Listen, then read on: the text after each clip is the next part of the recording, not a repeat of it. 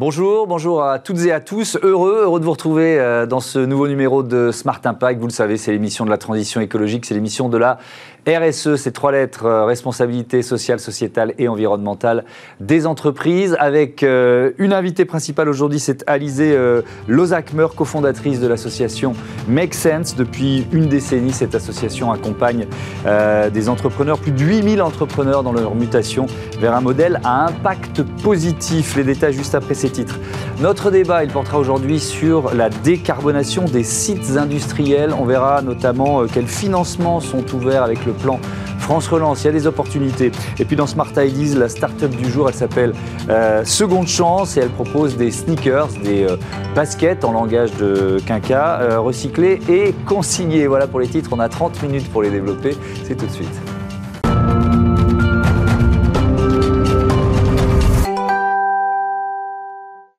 Bonjour Alizé Lozakmer, bienvenue. Bonjour, Vous êtes euh, cofondatrice, directrice des partenariats de euh, Make Sense. C'est une association que vous avez créée en 2010. C'était quoi l'idée, l'ambition de départ de Make Sense? L'ambition de départ, elle est assez simple. Elle était euh, en 2010, on est euh, un groupe d'étudiants et on voit qu'il y a de plus en plus de gens et beaucoup de jeunes euh, qui ont envie de s'engager, qui ont envie de se rendre utile et qui commencent à sentir qu'il y a des enjeux qui se multiplient. Et on se dit bah, comment est-ce qu'on peut permettre à toutes ces personnes de s'engager qui ne savent pas forcément comment le faire? Et puis en parallèle, il y a un mouvement qui émerge et qui est celui de l'entrepreneuriat social et environnemental ou de l'entrepreneuriat impact. Mmh. Et on se dit bah, en fait, on va permettre à des entrepreneurs de se connecter avec des gens qui ont envie de les aider. Euh, d'organiser des ateliers, des programmes d'accompagnement pour que bah, les uns se sentent utiles et aident au développement des entreprises euh, positives des autres. Hmm. Alors, quelques chiffres d'une décennie euh, d'engagement, 200 000 personnes engagées, 8 000 entrepreneurs soutenus, plus de 400 partenaires institutionnels et une équipe de, 120 personnes. 120 personnes, c'est beaucoup. Qui vous finance? Vous êtes une association? Hmm. bah, bah, Depuis 10 ans, on a développé différentes activités. on a le cœur de notre activité qui est une activité non lucrative donc qui est euh, l'engagement des citoyens, l'accompagnement des entrepreneurs, euh, qu'on finance avec des partenaires. Ça peut être des partenaires publics, ça peut être des sponsors, ça peut être des fondations. Euh, et puis on s'est aperçu que toutes les méthodes qu'on développait pour créer de l'engagement et accompagner des projets étaient utiles aussi pour les entreprises plus traditionnelles qui avaient elles aussi envie de se transformer, mhm. de former leurs collaborateurs, de développer des nouvelles façons de faire. Donc on accompagne aujourd'hui plusieurs centaines d'entreprises ou d'institutions dans leur transformation. Donc c'est aussi des, des services que euh, qui nous permettent de développer notre modèle économique. Hmm, d'accord, parce que ces services, ils sont, euh, ils sont, ils sont financés, par, euh, par, les personnes qu'on accompagne. Ah, ok, c'est bien compris. vous avez initié récemment une tribune pour défendre l'action comme seul remède à la, crise, mais ce que j'ai trouvé intéressant, c'est notamment les actions individuelles, nos gestes du, du quotidien. Pourquoi vous avez tenu à, à lancer, à signer cette tribune? En fait, on a, on a pendant longtemps parlé des colibris, des petits pas, de dire que mhm. chacun pouvait contribuer. Et puis depuis quelques années, on se rend bien compte que ça ne suffit pas et qu'il y a aussi la responsabilité des entreprises, des institutions, des politiques pour changer. Euh, mais de l'autre côté, on n'a pas non plus envie de tomber dans le euh, chacune de nos actions ne sert à rien et donc tout repose sur les entreprises ou les institutions. Oui, c'est l'aquabonisme euh, en quelque sorte. Quoi. Et donc on s'est dit, oui, l'action individuelle n'est pas suffisante, elle reste nécessaire, elle mhm. reste à la fois nécessaire pour montrer aussi à, nos dirigeants qu'il y a des choses qui se passent sur le terrain, mais elle est aussi nécessaire pour les personnes puisque face à l'angoisse montante parfois, euh, on le voit notamment chez les jeunes, euh, face à la situation notamment climatique, et eh ben agir c'est une certaine forme d'optimisme et une façon en fait de se mettre en mouvement même mhm. si les, on a l'impression que les enjeux nous dépassent. Euh, est-ce que vous êtes pour une transition euh, euh, radicale? Vous êtes plutôt Jadot ou Rousseau? Je ne sais pas si je suis Jadot ou Rousseau. En tout cas, je, je, pense que revenir, alors radical, ça veut dire revenir à la racine, mais je suis, je suis plutôt pour une transition radicale dans la mm. mesure où on le voit transformer aujourd'hui nos modèles à la marge c'est bien, mais ça ne suffira pas. Euh, et parfois, il faut revenir à l'essence même de euh, qu'est-ce qu'on fait et pourquoi. On le voit par exemple sur les émissions de CO2. Si on change euh, les émissions de CO2, les 10-20 premiers pourcents des émissions d'une entreprise, elles sont assez facilement Euh, assez, facile à réduire. Par contre, si on veut vraiment atteindre zéro, il faut changer le modèle euh, dans son cœur. Ouais. Alors, il y a évidemment beaucoup de leviers euh, de, la, transition, on les détaille ici tous les jours. Il y a celui des consommateurs, il y a celui de, évidemment des talents à, embaucher, celui de la finance qui est majeur, et puis le cadre réglementaire. Je ne sais pas si on va avoir le temps de tous les lister, mais je voudrais commencer sur, sur les consommateurs et ce que vous, ce que vous prônez, et, et avec l'exemple de l'application Yuka. Je trouve c'est très intéressant la résistance du secteur de la charcuterie aujourd'hui, mm. qui attaque Yuka, qui essaye vraiment de freiner le mouvement Yuka. Comment, comment vous analysez ce qui est en train de se passer, vous qui conseillez des entrepreneurs mm, mm, dans leur transition? Bah, ce qu'on voit, c'est que d'un côté, il y a les, donc les citoyens, les consommateurs qui ont envie de consommer mieux. Et la force de Yuka, c'est de les agréger. Et c'est, on dépasse là, juste des actions individuelles et ensemble, on montre, et eh ben, regardez, il y a des millions de personnes qui veulent consommer différent. Et c'est cette organisation des actions individuelles qui mhm. crée du pouvoir euh, face, face aux législateurs ou face, ou face aux entreprises. Évidemment, les entreprises de l'autre côté n'ont pas forcément intérêt direct, ou en tout cas, certaines estiment qu'elles n'ont pas un intérêt direct à se transformer. Je pense que le, principal problème, c'est qu'aujourd'hui, euh, il y, a, y, a, une prime au vice, comme on l'appelle, c'est-à-dire que produire euh, euh, en polluant n'est pas valorisé à son juste coût. Et donc, en fait, ça coûte moins cher de polluer ou de faire fabriquer à l'autre bout de la planète que de le faire dans le respect de l'environnement et des personnes. Mmh. Et donc, les entreprises, si elles regardent uniquement leur, leur compte de résultats, ben, en fait, mal faire coûte moins cher. Et donc, aujourd'hui, c'est une vision court-termiste? C'est une vision extrêmement court-termiste parce que évidemment, il y a déjà les consommateurs qui, commencent à pousser. Mmh. Et puis, évidemment, qu'on payera tous, en fait, le prix un jour euh, de, des catastrophes euh, sociales et environnementales. Ouais, donc, ça veut dire on est en campagne présidentielle, hein, d'ores et déjà euh, commencé. Il, y aurait une, une mesure quoi, de, de, de, modulation des taxes, peut-être, éventuellement, pour privilégier les entreprises qui sont à impact positif oui, et, et, un peu freiner les autres, quoi, si j'ose dire. En fait, il faut qu'on réussisse à trouver des modèles pour payer le vrai prix des choses et donc que mm. les externalités négatives soient payantes. Alors ça peut être en effet se dire euh, on diminue la TVA ou on l'augmente euh, en fonction, de, en fonction de, des, émissions CO2 par exemple. Mm-hmm. Euh, et puis ça peut être créer une, comptabilité avec à la fois la partie économique mais aussi environnementale et sociale et faire payer le juste prix des choses. Mm. Je voudrais qu'on parle de, de, finance maintenant, la, la, finance responsable qui pèse de plus en plus lourd. Est-ce que vous pensez que déjà il faut la, la canaliser?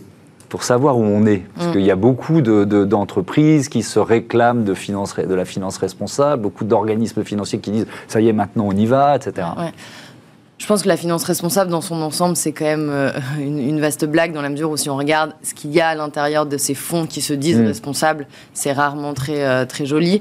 Aujourd'hui, je crois qu'on a un vrai problème, c'est-à-dire que même si on a des milliards à investir, en fait, il faut développer les entreprises euh, qui seront elles-mêmes responsables. Et aujourd'hui, un fonds qui a des milliards à investir, il ne va pas trouver les entreprises. Oui, mais est-ce qu'il ne faut pas privilégier ou, ou valoriser le chemin. C'est les entreprises même qui partent euh, d'une énergie, euh, euh, d'une industrie carbonée, voilà, d'une histoire carbonée, et qui quand même sont en train de, réaliser leur mutation. Ah bah, et donc à ce moment-là, on les intègre quand même à, un bilan de finances responsable. Vous voyez ce que je veux dire? Le, chemin est clairement à faire, parce qu'on a la majorité des entreprises qui aujourd'hui ont besoin de se transformer. Je mmh. Je suis pas sûr aujourd'hui que les fonds de la finance responsable investissent tous dans la transformation de ces entreprises. Mmh. Et on le voit aujourd'hui même, alors c'est pas la finance responsable, mais les aides d'État qui ne sont sans aucune conditionnalité euh, sociale ou environnementale, c'est un problème, puisqu'aujourd'hui, il faudrait que l'ensemble de l'argent public et de la finance responsable mmh. soit investi avec des vraies euh, garanties de euh, transformation à minima euh, sociale ou environnementale. Quand, le, directeur général de la Maïf, Pascal Demurger, qu'on a reçu ici même la, saison dernière, dit le jour où Bayer a racheté Monsanto, on a vendu nos actions, on le fait pas seulement par conviction, mais aussi pour notre attractivité. C'est intéressant parce que c'est, il y a pas mal de, patrons qui commencent à, à dire ça. C'est-à-dire que c'est tout simplement notre, notre cœur de business qui est en, mm-hmm. qui est en jeu avec les, les, investissements et les choix de finances que l'on fait.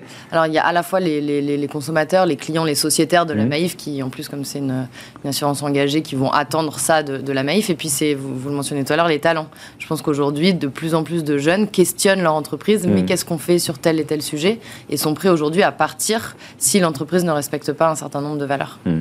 Euh, bon, on, est, on a beaucoup brassé d'idées et de généralités, mais je voudrais donner un exemple de, euh, de secteur que vous avez conseillé, c'est celui des opérateurs téléphoniques euh, qui ont adopté l'application Roger Voice. C'est quoi déjà Roger Voice? Roger Voice, c'est euh, créé par Olivier Janel. L'objectif, c'est de permettre aux personnes sourdes et malentendantes de téléphoner. Euh, aujourd'hui, on ne se rend pas compte, mais en fait, quand on ne peut pas téléphoner, on se coupe d'un grand nombre de services mmh. euh, et parfois même au péril de sa vie, puisqu'on ne peut pas appeler un médecin, on ne peut pas appeler les urgences. Donc, il a développé une technologie qui permet de traduire directement la voix en texte par, par la téléphonie. Mmh. et donc, aujourd'hui, en effet, il est en partenariat avec les grands opérateurs téléphoniques qui sont obligés de proposer ce service-là, un service en tout cas d'accessibilité à, leur, à leurs clients. Et quel rôle vous avez joué? Alors Roger Voice, Olivier, moi je l'ai rencontré au tout tout tout début. Il était, il avait son idée, il commençait à avoir la techno avec mmh. avec son associé, et en fait on l'a aidé à, à, lancer le projet, à, à négocier les premiers clients, faire sa une première campagne de crowdfunding pour avoir des premiers fonds, puis progressivement à, négocier avec bah, les grands les grands opérateurs. Et donc on le suit encore dans le développement progressif de son entreprise, donc sur des enjeux commerciaux, des enjeux humains, des enjeux de financement par exemple. Merci beaucoup, merci euh, Alizé Lozac. Meurs bon vent à, à Make Sense. On espère vous retrouver bientôt sur, euh, sur Bismart. Notre débat maintenant sur la euh, décarbonation des sites industriels.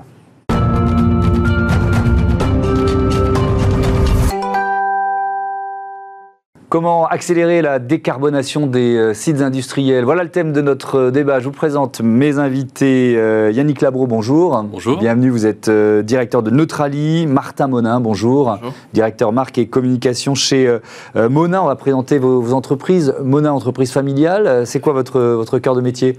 On, propose des, solutions aromatiques aux professionnels du bar, du restaurant, des hôtels dans le monde entier. Mmh. On a des sites un peu partout dans, dans le monde et on essaye de, vraiment accompagner nos clients dans leur business, dans la réussite de leur business, grâce à des boissons euh, toujours plus euh, intéressantes. Donc c'est des sirops, mais pas que, c'est ça? Voilà, exactement.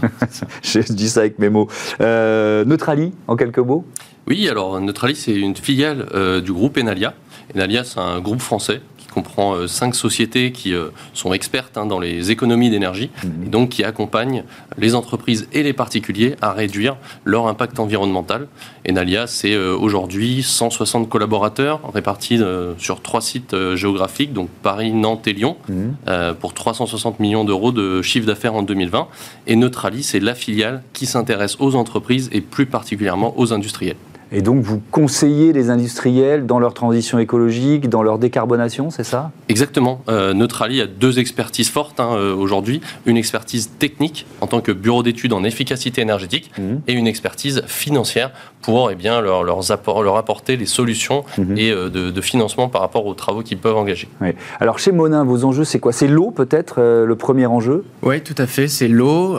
et donc, on travaille beaucoup à, à réduire, bien sûr, notre utilisation d'eau, mais on est aussi euh, en train de lancer un projet pilote avec euh, l'INSA de, Toulouse et l'Office international de l'eau, soutenu par l'Union européenne, pour euh, arriver à, une solution de zéro, zéro rejet liquide, mmh. qui permet vraiment de, de séparer complètement l'eau des déchets organiques, qui sont pour nous surtout du sucre et des, sels minéraux, et d'arriver à, faire cela grâce à de la filtration membranaire. Donc en gros, on projette les, effluents sur des membranes avec des trous microscopiques et ça permet d'avoir une eau 100% propre qu'on réutilise dans nos cycles de production et puis de valoriser les, déchets organiques via de la méthanisation. Et grâce à, donc ça c'est de la recherche et développement, vous espérez économiser euh, combien d'eau par rapport à votre, votre consommation annuelle actuelle? Bah, Alors on est seulement dans une euh, solution de, pilote pour l'instant, on, a beaucoup de... C'est trop difficile de modéliser aujourd'hui. Trop tôt, mais mmh. euh, en tout cas on est la, première entreprise à faire ça en Europe et on a beaucoup d'espoir. Mmh. C'est intéressant, euh, Yannick Labro, parce que l'innovation, la, recherche et le développement, c'est un, levier important. C'est l'un des leviers que vous, vous actionnez auprès de, auprès de vos clients? Alors, euh, je dirais pas. Euh, c'est pas forcément le premier? Alors voilà, c'est pas forcément le premier. En fait, il y a, peut-être deux niveaux de lecture hein, en termes de R&D. je dirais pour ce qui est recherche et développement, pardon. Mmh. Pour ce qui est du, du du développement de, nouvelles technologies, nouvelles techniques. Euh, nous, on ne travaille pas sur ces sujets-là. Mmh. Là, il y a des, souvent des fabricants hein, d'équipements, donc ça peut être des chaudières, des groupes froids, euh, de, matériaux process qui vont travailler sur ces sujets-là. Mmh. Nous, on n'est pas là-dessus. Euh, on va plus être, si, vous, si on veut rapprocher ça de la recherche et développement, c'est comment, sur site industriel, hein, comment on aide les, les patrons d'industrie eh bien, à, à, faire de la recherche et aller chercher les économies de mégawattheures sur leur site. Qui, qui, existent et qui sont, entre guillemets, hein, je mets plein de guillemets, faciles à trouver Exactement. Plus facile à trouver qu'en lançant euh, deux ans de recherche et développement. Quoi. Exactement, voilà, c'est tout à fait ça. C'est qu'il y a vraiment plusieurs niveaux d'action possibles. Hein. Il y a euh, voilà, des, gros projets, des, grands investissements qu'on peut mener qui vont effectivement décarboner l'activité industrielle à grande échelle, mais il y a aussi euh, des, petits projets, je dirais, des, projets à échelle très mmh. locale mmh. qui vont concerner euh, l'équipement euh, du, du, site, qui vont concerner son process. Et donc là, on, va pouvoir aller trouver des, solutions faciles à mettre en œuvre, peu coûteuses, mmh. et qui vont permettre eh bien, de, de, générer des petites victoires. Le but, c'est de capitaliser sur ces petites victoires, de, donner confiance à l'industriel, d'aller sur cette décarbonation pour ensuite entamer des grands projets. Martin Monin, il y a eu des petites victoires avant, avant de lancer ce, programme de recherche et développement Oui, tout à fait. Par exemple, des, euh, du calorifugage, donc c'est-à-dire qu'on va isoler euh, certains tuyaux euh, et certaines parties de, nos process, par exemple la pasteurisation, donc qui chauffe l'eau à plus de 70 degrés. Et donc on isole ces machines avec des matelas qui permettent de gagner 10 à 15% d'énergie pour, pour chauffer l'eau. Hmm. C'est des petites choses, mais qui rendent le, travail concret parce que c'est ça tout l'enjeu. On, on, veut impulser un changement radical de, business model, mhm. transformer l'entreprise mais il faut arriver à tenir ça sur le temps long et, à montrer au, quotidien comment on peut mettre ça en œuvre. Hmm. Donc ça suppose quoi? Ça suppose d'abord des investissements, d'accepter de dépenser de l'argent pour ensuite avoir un retour qui sera lié, on en parlait euh, dans la première partie de l'émission, euh, euh, à l'image de l'entreprise, à son bilan RSE, à sa, sa, capacité à embaucher, à retenir les talents, à être financé. C'est vraiment ce modèle-là que vous avez en tête? Alors il y a D'abord on dépense et puis ensuite ça, ouais. ça revient? Moi je dirais quand même qu'avant tout ça, il y a besoin de d'un changement de vision assez, euh, assez fort, parce qu'on voit qu'il y a une urgence climatique, on n'a plus besoin qu'on nous le démontre. Euh, et en tant qu'acteur euh, de la société, en tant qu'entreprise, on a besoin, de, à mon avis, de se mettre, de se poser la question comment on va se mettre au service mm. d'une transition de société? Il faut qu'on passe d'un modèle de société à un autre. Et donc pour nous, la manière dont on essaie de travailler ça, c'est de se dire on va passer d'un modèle d'exploitation où on exploite les ressources, on essaie de, de toujours capter plus. Euh, les arbres sont des réservoirs de carbone, mmh. les animaux sont des réservoirs de calories, les humains sont des réserves de travail. Tout est exploité. À un modèle qu'on essaye d'appeler de régénération, où là, en ce qui concerne la nature, au lieu de, on va pas juste chercher à la protéger, à la préserver, mais aussi à la réenrichir, à la rendre plus fertile qu'auparavant. Et pour, euh, pour le travail, pour les êtres humains, c'est passer à un management peut-être de, la confiance, mhm. un management où on n'est plus à considérer les autres comme des ressources productives, mais plutôt euh, voilà, à donner de l'autonomie, de la responsabilité aux équipes. Mhm, oui, donc c'est vraiment ce qu'on appelle l'impact euh, positif. Yannick Labro, je reviens sur cette question de, l'argent que ça coûte mhm. finalement la, la, décarbonation, parce que souvent, les, les premiers temps, il y a de l'économie d'énergie qui permet aussi de faire des économies euh, sonnantes et trébuchantes. Vous voyez ce que je veux dire Mais après, si on veut pousser le curseur un peu plus loin, là, ça coûte de l'argent et de l'investissement. Oui, oui. Alors, euh, ce qu'il faut bien voir, c'est que, enfin, pour s'engager dans une démarche de décarbonation hein, de son activité industrielle, euh, je dirais que c'est le bon moment. Euh, là, c'est maintenant, puisque bah, on le voit, les, pouvoirs publics s'en emparent euh, du sujet. Mhm. Il y a des investissements, hein, des, subventions possibles qui se mettent en place, des, solutions de financement. Le fonds de décarbonation de l'industrie, notamment dans le cadre du plan France Relance. Exactement, voilà, avec les 1,2 milliards d'euros qui ont été alloués à l'industrie dans le cadre de France Relance. il y a des, voilà, des subventions publiques, donc de l'ADEME notamment, et également côté privé euh, des, financements avec les certificats d'économie d'énergie, mhm. euh, qui sont cumulables hein, d'ailleurs aux, subventions publiques. Et donc, euh, voilà, il y a pas mal de choses qui se mettent en place. Et comme le disait Martin à l'instant, il y a aussi une prise de conscience hein, générale de l'urgence climatique, de, de l'importance d'agir tout de suite. Donc, c'est le bon moment. et effectivement, on va avoir, comme je vous disais tout à l'heure, c'est un peu les petites victoires. Il faut être capable de capitaliser sur ces petites victoires qui mhm. vont d'ailleurs eh bien, générer de l'argent qu'on peut réinvestir pour aller sur des plus grands projets. Mais il euh, y, a encore une fois hein, plusieurs niveaux d'action possibles. Si vous voulez, si on prend un exemple assez simple hein, euh, d'une chaudière, qui est souvent un équipement qui est très énergivore sur un site industriel, euh, on peut très bien remplacer sa chaudière, mettre une chaudière très performante. Donc là, oui, ça va être coûteux. Oui, vous allez avoir des, solutions de financement, mais il y a quand même un reste à charge qui va être important, même si vous allez dégager des économies d'énergie euh, conséquentes. Mais avant de remplacer sa chaudière, on peut déjà se poser la question est-ce qu'elle est bien réglée? Est-ce qu'elle est correctement dimensionné par rapport à mon juste besoin. Hmm. Parce que c'est ça aussi euh, la difficulté euh, que, que, mes équipes peuvent voir sur le terrain, c'est que souvent euh, les, les, équipements sont surdimensionnés et ne répondent pas aux justes besoins. Ouais. 1 milliard 200 millions d'euros, vous l'avez dit dans le cadre de ce plan France Relance. Il y, y, a quel je ne sais pas si vous avez la réponse, hein, c'est pas une colle, mais mmh. il y a quel pourcentage de somme qui a été euh, déjà alloué? Est-ce qu'il y a encore beaucoup d'argent disponible, si j'ose dire? Et là, je m'adresse euh, euh, voilà, aux chefs d'entreprise qui nous regardent, qui connaissaient peut-être pas forcément ce fonds et qui se disent tiens, ça peut m'intéresser.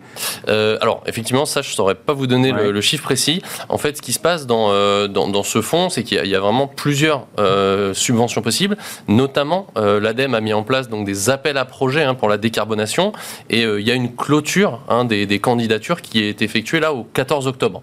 Donc il y a jusqu'au 14 octobre pour déposer des dossiers hein, euh, de demande de financement par l'ADEME. Mhm. Euh, et après, bah, les, dossiers sont étudiés et les, subventions sont allouées ou non. Mhm. Euh, et, je le rappelle, c'est cumulable hein, au financement privé des certificats d'économie d'énergie qui, eux, perdurent dans le temps et, qui, qui, ne sont pas timés au 14 octobre. Martin Monin, vous connaissiez ce fonds? Oui, alors nous, on n'en est euh, que à la partie euh, études, même s'il y a des petites choses, des petits quick wins qu'on a, qu'on a mis en place. Mhm. Mais euh, les gros projets, voilà, ça, on est encore à une phase d'études, même si pour justement pour de nouvelles usines qu'on construit, on les construit plus du tout de la même manière qu'il y a, qu'il y a 10 ans. Donc ça, on est déjà dans un, dans un changement de rapport aux choses. Après, l'enjeu pour nous, c'est aussi de de travailler avec les autres acteurs, nos partenaires, mhm. euh, et je, dirais d'ouvrir un peu les portes euh, de, de l'entreprise, donc de faire travailler des, universités, des chercheurs, euh, les collectivités locales qui, qui, qui, sont demandeuses aussi d'entreprises innovantes mhm. dans leur région. Donc pour nous, c'est comment, comment voilà, on va pas y arriver tout seul et comment on peut emmener nos, partenaires avec nous. Hmm. Euh, je, voudrais qu'on termine sur la notion de, concentration des, sites industriels. L'industrie représente 21% des émissions euh, françaises de gaz à effet de serre et 80% de ces émissions proviennent de 700 sites. Euh, ce, qui, ce, qui, peut être, Yannick Labro, relativement, comment dire, encourageant, ça peut rendre optimiste parce qu'on se dit finalement, 700 sites, c'est pas énorme. Hmm. Si on, si on investit beaucoup d'intelligence collective de, et d'argent sur ces sites, on va progresser vite alors, oui, vous avez tout à fait raison. Il y a actuellement en France à peu près 250 000 industries, dont 1300 qui sont euh, soumises au système d'échange européen des euh, quotas d'émissions carbone. Mmh. Et donc voilà, ces 700 entreprises que vous mentionnez font partie de ces 1300-là. Donc oui, euh, elles sont connues. ce sont de très gros consommateurs hein, de, de, combustible. Et donc le fait d'aller de manière prioritaire sur ces sites-là pour agir permet effectivement de décarboner bah, de manière plus importante mmh. l'activité industrielle au global. Hein. Puisqu'effectivement, sur les 20% d'émissions de gaz à effet de serre aujourd'hui, l'industrie c'est 12 à 13% de l'emploi et du PIB. Donc on voit déjà qu'il y a un décalage. Mhm. Et donc essayer de, raccorder un peu ces chiffres euh, serait intéressant. Donc oui, les, les plus gros euh, consommateurs sont euh, évidemment des sujets importants. Mais il ne faut pas laisser de côté les, petites et moyennes industries. Enfin, vraiment, euh, il y a des bons et des moins bons élèves partout, dans tous les secteurs et dans toutes les tailles hein, euh, d'industrie. Donc, euh, c'est aussi un élan massif qu'il faut porter et tout le monde a sa, part à faire. Mm. Merci beaucoup, merci à, tous les deux. C'était vraiment très intéressant. On passe à Smart IDs. Alors, c'est la case start-up de, de l'émission. Aujourd'hui, on parle de sneakers recyclables, mais surtout consignés. Smart Ideas avec BNP Paribas. Découvrez des entreprises à impact positif.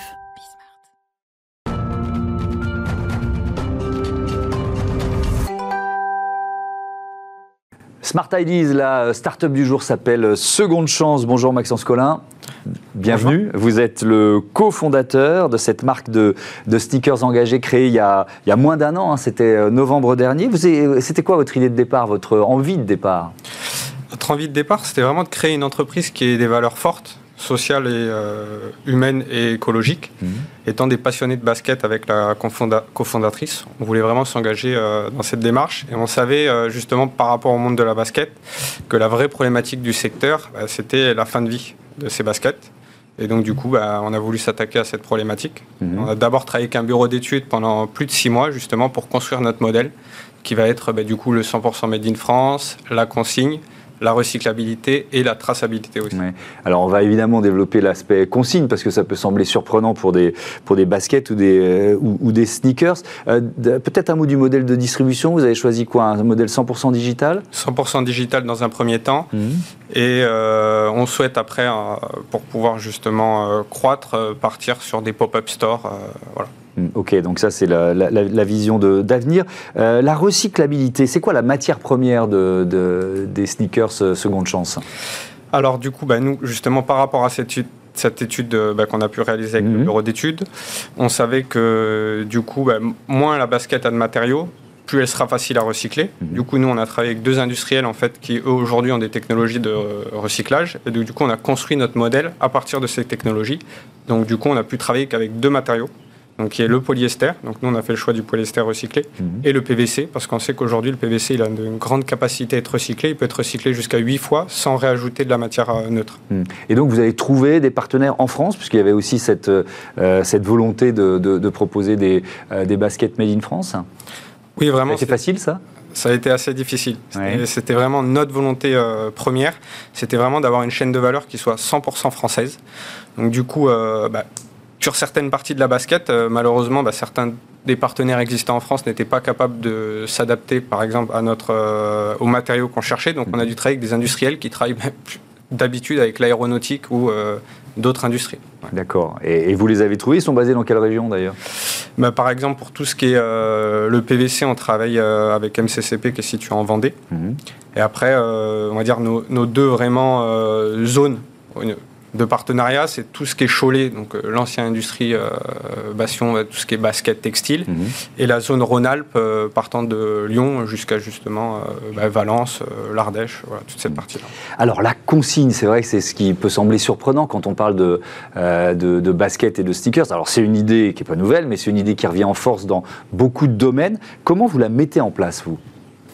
Alors vraiment, l'objectif de cette consigne, c'est ce que j'aime bien dire, c'est de créer des baskets recyclables qu'on récupère pas. Ça sert pas forcément à grand chose. C'est pas très cohérent. Donc déjà dans notre modèle, on savait qu'on avait ce besoin en fait de pouvoir récupérer ces baskets pour pouvoir les recycler. Et donc du coup, bah, on s'est orienté euh, du coup sur le modèle euh, allemand, dire qu'on avait pu euh, nous connaître sur le fait bah, quand on achète même une bouteille en verre de bière ou autre, mhm. bah, du coup on ramène sa bouteille. Donc nous on est parti de ce modèle-là. Après on a interrogé du coup, bah, on a fait une étude qualitative et quantitative bah, pour comprendre un peu les véritables enjeux. Et c'est là que du coup on a défini en fait le prix de la consigne à 10 euros, c'est-à-dire qu'il ne faut pas qu'il soit trop pénalisant pour le consommateur parce que du coup on va quand même l'immobiliser pendant un certain temps. Et donc, du coup, bah, que ça soit quand même assez abordable. Donc, on est parti sur 10 euh, euros. Donc, au final, c'est euh, le prix de la basket qui est de 179 euros, mhm. plus 10 euros de consigne. D'accord. On vous la renvoie, en fait, euh, tout simplement, par la poste? Donc, l'objectif, c'est vraiment que le, consommateur, quand sa basket arrive en, fin de vie, il puisse nous la renvoyer. Donc du coup, quand il nous la renvoie, nous, on lui propose plusieurs solutions, soit de lui rétribuer sa consigne, mhm. ou soit justement bah, de, de, pouvoir lui proposer un autre modèle. Et grâce à notre système de traçabilité de QR code, bah, du coup, on est capable surtout de l'informer sur la fin de vie de sa basket. Parce que du coup, on avait fait une enquête et les gens, en fait, ils disent la consigne, c'est bien, mais qu'est-ce qu'elle devient? Et donc, du coup, grâce à ce système de traçabilité, mhm. on est capable de lui dire parce que du coup c'est la solution qu'on propose. Bon ben voilà, euh, votre basket aujourd'hui euh, va être recyclée, mais même avant ça, on estime à 5% euh, notre capacité à pouvoir remettre en état, pas réparer, je tiens parce que s'il y a un trou c'est difficile, mais remettre en état ces baskets retournées par nos clients pour les vendre en tant que seconde main.